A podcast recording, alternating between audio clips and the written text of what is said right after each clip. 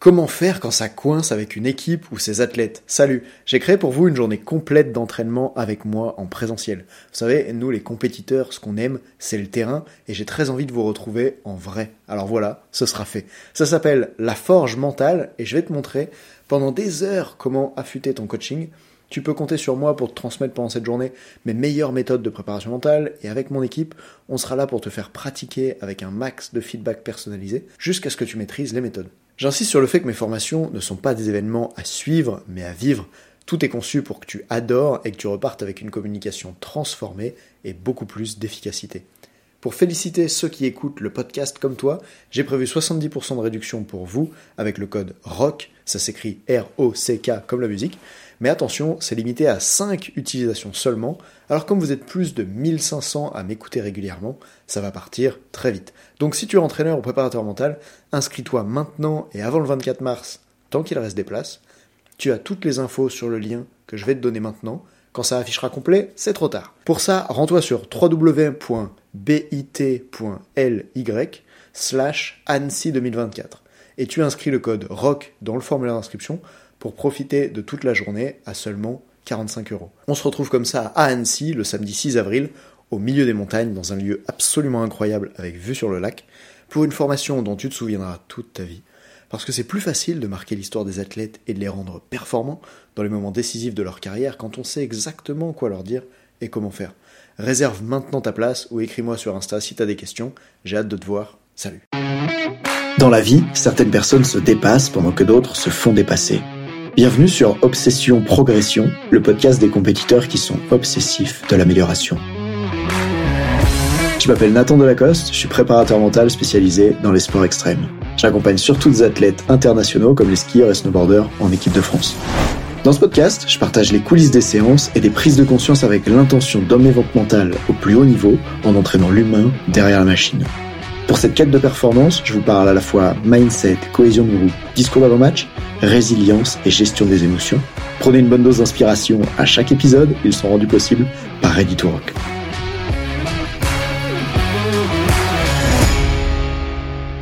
Récemment, j'ai lu un formateur qui disait Sur ma tombe, j'aimerais que soit écrit la phrase suivante. On questionne toutes nos croyances, sauf celles dans lesquelles on croit tellement qu'on finit par croire que c'est des vérités et pas des croyances. Et dans ce podcast, j'aimerais te parler d'une séance incroyable que je viens de vivre cet après-midi avec un skieur en équipe de France qui fait des podiums au plus haut niveau international. Et on vient de commencer à démarrer ensemble et j'ai vécu une superbe séance. Ce que j'entends par superbe séance, c'est, je sais pas si tu te souviens de mon podcast 17 sur l'état de flow, mais j'étais carrément dans l'état de flow dans cette séance-là. Je me sentais trop bien, j'avais le cerveau qui était connecté à fond, la discussion, ça m'intéressait beaucoup quand je dis la discussion, on, croit presque qu'on est deux potes à discuter au bar, mais pas du tout. Ce que je c'est l'activité de coacher à ce moment-là, d'ouvrir le capot, d'aller voir comment ça fonctionne, l'architecture de son esprit et d'échanger avec lui là-dessus.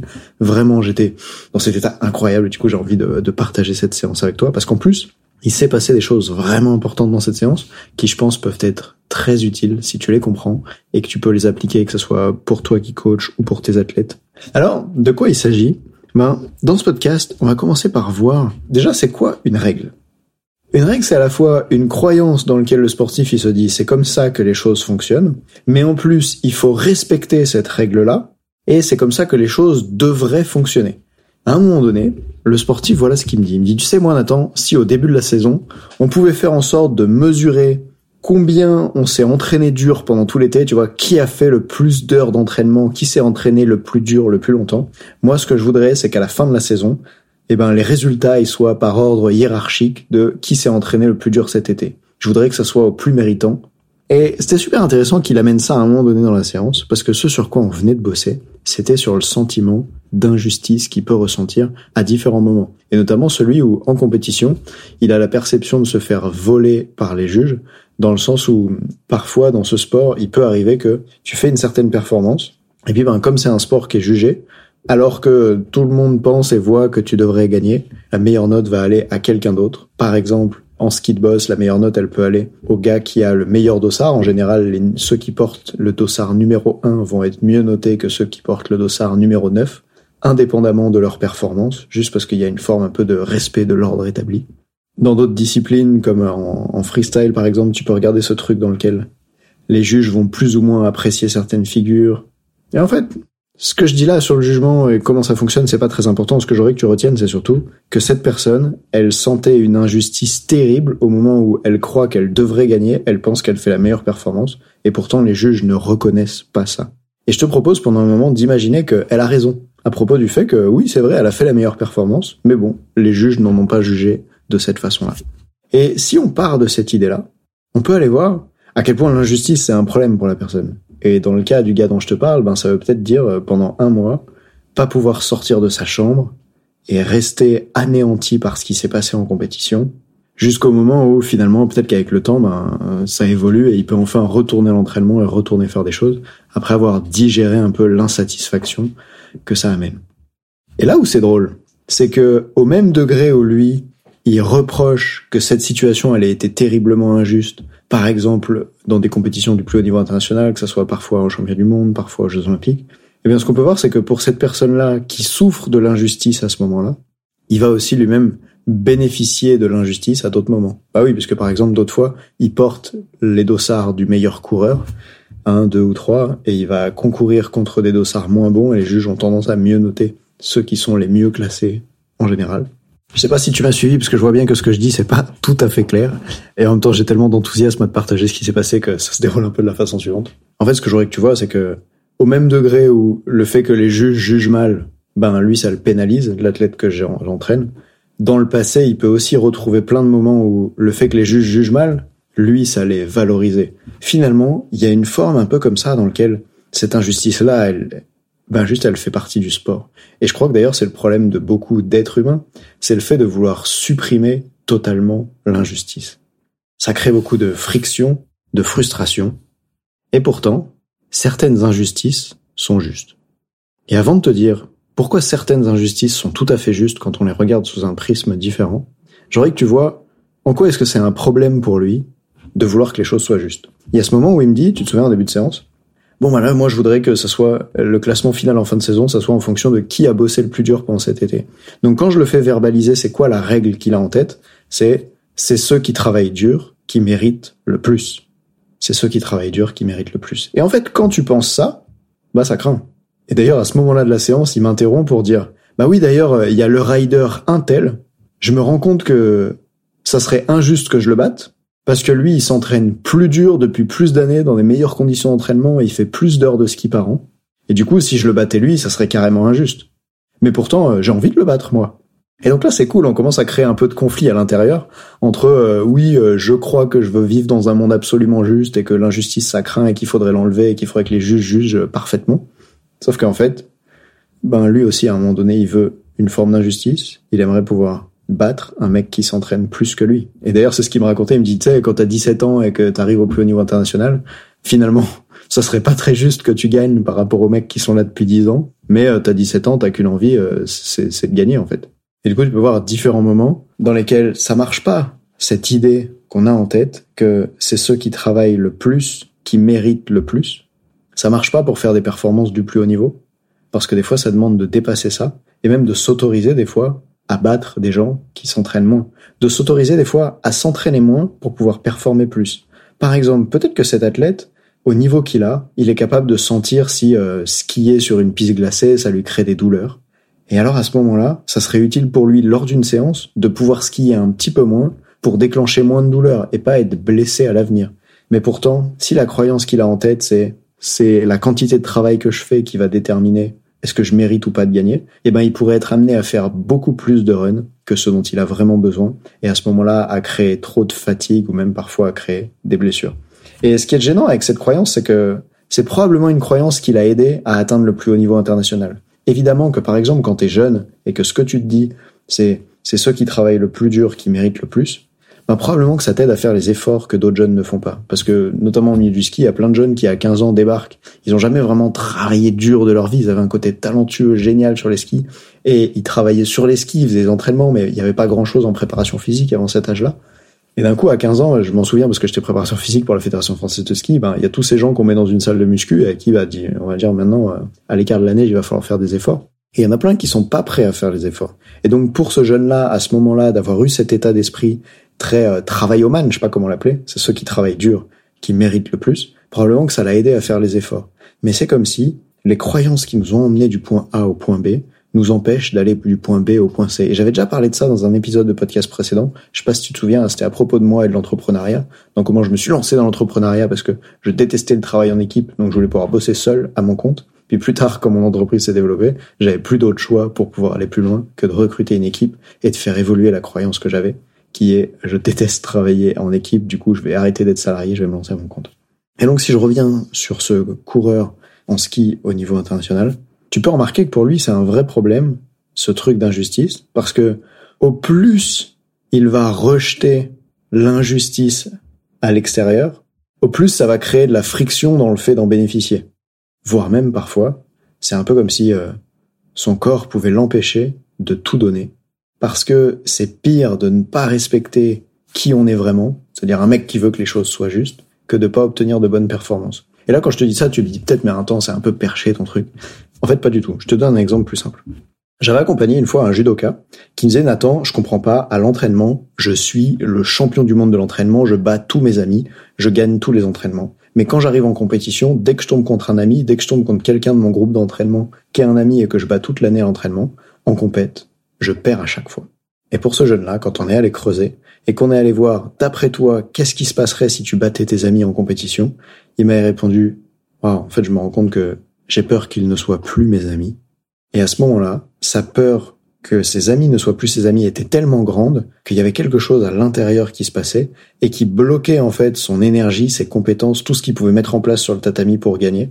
À tel point que quand je l'ai aidé après à prendre conscience de en quoi ça pouvait être un cadeau pour ses amis de les faire perdre et que je l'ai forcé à en appeler en demandant tiens si je te bats est-ce que tu seras plus mon ami? Bref on avait fait du gros travail là-dessus quand il s'est rendu compte que sa croyance était fausse et qu'il n'allait pas perdre ses amis parce que il les battait en compétition, eh bien à ce moment-là, le problème a tout simplement disparu. Donc ouais, je te propose d'aller voir à quel point ces règles qu'on se donne, la façon dont on croit que les choses devraient fonctionner, c'est tellement important pour nous en termes d'identité que parfois même les objectifs qu'on veut atteindre souffrent du fait que on s'autorise pas à dépasser ces règles-là. On s'autorise pas à dépasser par exemple la règle du il faut travailler dur pour gagner beaucoup. Et tiens, ça, ça marche aussi sur le plan financier, par exemple. J'en parlais avec lui pendant la séance, je lui disais, mais après tout, qu'est-ce qui est juste? Regarde, j'ai deux situations autour de moi. Je connais des gens qui sont serveurs, qui vont bosser 60 heures par semaine, qui vont gagner finalement assez peu d'argent. Et des fois même, euh, ils travaillent très dur et leurs heures supplémentaires sont pas payées. Puis à l'inverse, j'ai un pote qui est développeur web et qui a créé un site qui lui prend une heure par mois à gérer. Et grâce au fait que le site fasse de l'affiliation, en une heure par mois, il génère entre 7 et 10 000 euros par mois avec son site. On pourrait croire que c'est tout à fait injuste que ce serveur qui bosse 60 heures par semaine dans un travail qui, ça se trouve, ne lui plaît pas, par exemple, mais qu'il fait vraiment les efforts, on pourrait croire que c'est tout à fait injuste qu'il gagne moins que le développeur qui a développé un site et qui finalement ça lui prend une heure par mois. D'ailleurs, si on a la croyance, c'est ceux qui travaillent dur qui méritent le plus, alors on continuera d'être serveur et on se demandera pas comment en travaillant une heure par mois je pourrais gagner plus qu'un serveur. Mais la réalité c'est que cette personne qui a été développeur pour ce site web-là, d'ailleurs tu te demandes peut-être comment il gagne de l'argent ce site. En gros, le site il est référencé sur Google, donc quand les gens y cherchent quel est le meilleur logiciel pour accomplir telle tâche, les gens vont tomber sur le site qu'a créé mon pote développeur, et ensuite le site renvoie le trafic vers un logiciel que les gens vont acheter, et du coup le logiciel envoie une commission au site de mon pote, puisque le site a informé les gens que c'était ce logiciel-là qui était utile d'acheter pour eux. Donc en fait, ce qu'ils perçoivent finalement, c'est juste une partie de l'argent que les gens versent. Si les gens versent 100 euros au logiciel, eh bien mon pote va récupérer 40 euh, euros là-dessus, puisque c'est des commissions qui sont rétrocédées. Bref, ce que je voudrais que tu comprennes à cet endroit-là, c'est la chose suivante. Oui, il y a une forme d'injustice là-dedans, le gars il travaille énormément moins, et pourtant, il gagne plus d'argent que le serveur. À ce moment-là, c'est pas celui qui travaille le plus dur qui est rémunéré le plus. Mais il y a différentes choses qui sont à prendre en compte. Déjà, il y a après tout, combien est-ce que le serveur y génère en faisant son travail? Puisque finalement, ce que le développeur perçoit avec son site web, c'est juste une partie de la valeur qu'il crée. Son site web permet à un logiciel de faire des ventes et il récupère 40% des ventes effectuées par ce logiciel. Et donc, selon le prisme à travers lequel on regarde, on peut trouver ça juste. On peut le trouver juste aussi dans d'autres dimensions. Par exemple, peut-être que le développeur, au lieu de bosser pendant des années et de gagner sa vie avec le rôle de serveur, peut-être que pendant des années, il a dû étudier, geeker à propos de comment devenir un bon développeur. Et pendant toute cette période-là où il n'avait pas les compétences, probablement qu'il n'avait aucun revenu. Jusqu'au jour où il est devenu un meilleur développeur, et là il a pu commencer à exploiter ses compétences, et ensuite à avoir un levier qui est beaucoup plus grand. C'est quoi un levier? Ben, C'est comme quand tu veux ouvrir la porte de la salle de bain chez toi, si tu pousses à côté des gonds, la porte elle s'ouvre pas trop, alors que si tu pousses au niveau de la poignée, là il y a beaucoup plus de levier, la porte elle s'ouvre facilement rien qu'avec le petit doigt. Le développeur, il a peut-être pris des risques pendant des années, ou en tout cas investi temps, énergie, argent pour se former, pour développer ses compétences, et être récompensé plus tard pour ça. Et je suis pas en train de dire que tout le monde devrait devenir euh, développeur. Ce que je suis en train de dire, c'est que finalement, à travers le modèle de c'est ceux qui travaillent le plus dur qui gagnent le plus, c'est clair que c'est extrêmement injuste que les serveurs gagnent moins. Mais à travers le modèle de qui permet le plus au monde de se développer et de passer au prochain niveau, bah, probablement que les développeurs apportent plus et que c'est plus juste. Tu vois, sous la forme suivante, par exemple, moi j'adore euh, Deliveroo. J'aime bien me faire livrer des plats à la maison. C'est un peu comme un serveur qui te livrerait à table, sauf qu'au lieu de te livrer à table au restaurant, eh bien il te livre à table chez toi. À ce moment-là, et certaines personnes ne seront pas d'accord avec cet avis-là, mais c'est le mien. À ce moment-là, quand le serveur, le développeur développe ce site de service qui fait que je peux être livré chez moi, eh ben, je trouve qu'il contribue plus à développer les choses pour l'humanité que s'il servait des assiettes tous les jours dans le même restaurant. Et donc, à travers ce filtre-là, ça me semble juste qu'il soit mieux rémunéré, ce développeur, que le serveur. Et pourquoi je te parle de tout ça? Parce qu'au final, si juste ou injuste, ça dépend surtout de à travers quel prisme on regarde le monde. Si ça dépend surtout de c'est quoi la règle qu'on se donne, tu vois. Puisque dans le premier cas, la règle c'est travailler dur, c'est ceux-là qui méritent le plus boum, ben ça, ça rend la situation du serveur injuste. Mais dans l'autre règle, c'est c'est qui qui développe le plus des nouvelles technologies pour l'humanité, par exemple, qui apporte le plus de valeur financière. Et à ce moment-là, ben, ça serait complètement injuste que le développeur gagne moins que le serveur. Ça dépend de c'est quoi le modèle à travers lequel on regarde. Ça veut dire qu'au final, rien n'est juste, rien n'est injuste. Oui, désolé. Rien n'est juste, rien n'est injuste. Ça dépend de c'est quoi la culture que tu as. C'est quoi les règles que tu te donnes. Et je suis pas en train de dire qu'on devrait complètement les supprimer. Hein. Tu vois, par exemple, il y a un endroit où moi je trouve qu'en France on devrait faire changer les choses, et j'en parlais récemment avec quelqu'un, c'est sur euh, l'héritage. Je disais que pour moi on devrait avoir une taxation à la mort de 100%, comme ça ça permettrait de redistribuer les sous et d'aider un plus grand nombre ben, à accéder par exemple au logement, à des études, etc. Et puis une autre personne, celle avec qui je disais, me disait mais non, t'imagines pas, un papa il a travaillé toute sa vie pour créer un patrimoine, il veut le léguer à ses enfants, c'est pas normal qu'il ait de la taxation là-dessus. Alors que moi j'étais pour une taxation à 100% là-dessus. Et en fait pour nous deux, la situation nous semblait injuste. Du coup, en soi, il y a rien de juste ou injuste, ça dépend à travers quel prisme tu regardes. Pour moi, dans le prisme, par exemple, de la méritocratie, de, on devrait donner la possibilité à tout le monde de pouvoir être en santé gratuitement, de pouvoir s'éduquer gratuitement, etc eh ben dans ce modèle-là, je trouve que l'héritage sans taxation, c'est complètement injuste. Mais par contre, dans son modèle du monde à elle, un modèle dans lequel, quand tu travailles toute ta vie, tu possèdes un patrimoine et tu devrais pouvoir le transmettre à qui tu veux. Après tout, c'est ton argent, ton patrimoine. Dans son modèle à elle, c'était complètement injuste la taxation. Et donc, tu peux voir à nouveau que il n'y a pas de juste ou injuste. Ça dépend surtout de c'est quoi la règle à travers laquelle tu regardes. Pour moi, la règle, c'était ici par exemple la méritocratie, le fait de pouvoir accéder à plus de choses pour plus de monde. Et pour elle, la règle, c'est le droit de propriété. C'est ton patrimoine, ça t'appartient, etc. D'ailleurs, je suis dit un certain stade, en fait, c'est comme la royauté, quoi. Les rois, ils possédaient les châteaux, et ils possédaient les champs, et ils possédaient les ressources. quand je lui ai dit ça, ça l'a fait un peu évoluer sur, sur cette histoire de droit de propriété. Mais si tu me suis jusqu'à maintenant, tu comprends que, comme juste ou injuste, finalement, c'est pas une vérité. C'est juste un jugement. Souviens-toi de la première phrase que j'ai dit au début du podcast. Quand je t'ai dit, on accepte de questionner toutes nos croyances, sauf celles qu'on croit tellement qu'elles sont vraies, qu'on refuse même de les questionner. Ben, c'est ce qui se passe à cet endroit-là. C'est que quand un athlète, il se dit, cette situation est injuste, il croit qu'il a raison. Il croit que c'est vrai, que cette situation, elle est véritablement injuste. Et probablement que c'est le pire qui puisse lui arriver. Parce que du coup, il n'arrive pas à voir en quoi est-ce que pour lui l'injustice, elle est utile à d'autres moments, à d'autres moments des compétitions, à d'autres moments de sa vie. Et surtout, il n'arrive pas à aller chercher les avantages qu'il y a derrière ça. Exemple, l'athlète qui se fait voler en compétition.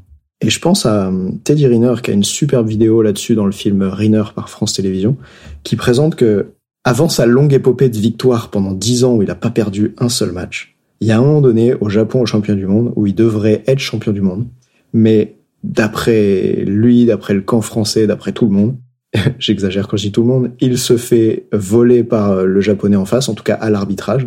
Dans le film, on voit que Teddy aurait certainement dû gagner, et pourtant, comme c'est un arbitre japonais dans une salle japonaise, bref, c'est le japonais qui gagne. À ce moment-là, ça a été tellement douloureux pour lui, que du coup, il a mis en place les efforts pour faire en sorte que ça n'arrive plus jamais, parce que c'était trop douloureux pour lui, en fait. Et du coup, si finalement, ce qui arrive à Teddy à ce moment-là, c'était à ses yeux, à lui, complètement injuste, moi j'ai envie qu'on parle de l'athlète qui n'a pas eu la malchance de vivre une telle injustice, et qui du coup n'aura pas eu ce même choc de motivation en mode vas-y ça m'énerve tellement d'avoir souffert de cette injustice là que je vais tout donner, je vais restructurer mon équipe d'entraînement, je vais m'entraîner beaucoup plus dur pour pouvoir être plus performant. Finalement, est-ce que ça serait pas injuste pour l'athlète qui a pas la chance de faire face à un tel niveau d'adversité, pour l'athlète qui a pas la chance de rencontrer le même problème, puisque à court terme, ce qui s'est passé pour Teddy, c'était complètement injuste, mais finalement, peut-être que c'était juste ce dont il avait besoin pour vivre une carrière incroyable ensuite. Et je me demande qu'est-ce qui se serait passé pour lui. Faudrait l'inviter sur le podcast pour savoir. Je me demande qu'est-ce qui se serait passé pour lui s'il n'avait pas perdu ce match de façon injuste à l'époque. Est-ce que peut-être il aurait fait moins d'efforts à l'entraînement par la suite? Et du coup, tu peux voir ici à nouveau que, juste ou injuste, on ne sait pas vraiment ce dont il s'agit. Et bien sûr, au moment où on est en train de vivre l'expérience, c'est extrêmement désagréable. Et pour le skieur de niveau international dont je te parle, il me disait qu'il était complètement anéanti par cette injustice qu'il a vécue en compétition. Mais il y a aussi des avantages à vivre une injustice. Par exemple, dans mon cas, j'ai l'impression d'avoir vécu une énorme injustice quand j'étais étudiant où euh, j'avais vraiment pas d'argent, mes parents m'en donnaient très peu, bah, ils me donnaient en fait 150 euros par mois. Merci maman. Et du coup, pour le reste, bah, fallait que je me débrouille. Et c'était tellement dur d'être étudiant, de travailler à la bibliothèque universitaire et en plus d'avoir un travail pour gagner des sous, que finalement, j'avais pas du tout assez d'argent pour euh, sortir avec les copains, aller en soirée, etc. Et donc, je trouvais ma vie extrêmement injuste c'était injuste que eux ils puissent sortir, aller au McDo, aller au kebab, je sais plus où est-ce qu'on va quand on est étudiant, qu'ils puissent sortir faire toutes ces soirées, alors que moi je pouvais pas en fait, j'avais pas l'argent pour le faire. Mais finalement cette injustice là, bah elle m'a servi de ouf à travailler plus dur à la fac pour pouvoir ensuite faire un métier qui me plaît. Si j'avais pu sortir, croyez-moi que j'aurais travaillé moins dur à l'université. Et donc finalement je crois que c'était juste ce dont j'avais besoin. Du coup j'aimerais que pour repartir, tu te poses cette question. En quoi est-ce que l'injustice dont tu es en train de souffrir en ce moment c'est exactement la juste chose dont tu as besoin pour progresser. Ouais, entends-le encore une fois. En quoi est-ce que l'injustice dont tu es en train de souffrir en ce moment, c'est la chose dont tu as juste besoin pour progresser? Ok, pour terminer ce podcast, je t'invite à mettre de la conscience sur c'est quoi les croyances que tu as dont tu crois tellement qu'elles sont vraies que c'est des vérités que tu ne questionnes même plus et puis tu peux te demander aussi c'est quoi les règles que tu te forces à respecter, comme cet athlète par exemple qui se dit comme c'est ceux qui travaillent le plus dur qui vont mériter le plus, qui vont gagner, qui vont être payés, qui vont obtenir des résultats, comme il croyait tellement à cette règle que c'était une vérité pour lui, alors il s'empêchait à l'entraînement parfois de s'entraîner un peu moins, tandis que c'est pourtant ce dont il avait besoin. Il s'empêchait de parfois récupérer, alors que c'est ce dont il avait besoin. Et je t'invite à aller voir toi, c'est quoi les règles comme celle-ci que tu t'imposes? Peut-être que tu imposes à tes athlètes quand tu les entraînes, et qui vous limite. Sachant que les règles, c'est utile. Quand je me suis formé en Australie, dans la formation, ils appelaient ça les winning formula. Les règles, c'est utile parce que souvent, elles nous ont amené de passer du point A au point B, mais elles peuvent nous empêcher d'aller du point B au point C. Donc c'est le moment de les changer et d'oublier que c'est des vérités. C'est pas des vérités, c'est des croyances qui à un moment donné sont utiles, à un autre sont limitantes. Et voilà ce que j'ai envie de te transmettre. Donc, parfois ce podcast, je sais, il était très confus, pas du tout clair. C'est parce que j'étais après de séance, j'étais trop chaud, j'avais trop de choses à transmettre. C'est dur de raconter toutes les histoires en les liant comme ça. Et j'espère que quand je synthétise à la fin comme ça, ça apporte beaucoup de valeur et que tu arrives à repartir avec quelque chose de très concret, actionnable, des questions à te poser, des questions à poser à tes athlètes, à ton entourage. Merci d'avoir écouté. Partage ce podcast si tu penses qu'il y a quelqu'un que ça peut aider. Et je te dis salut, à la prochaine. Ciao.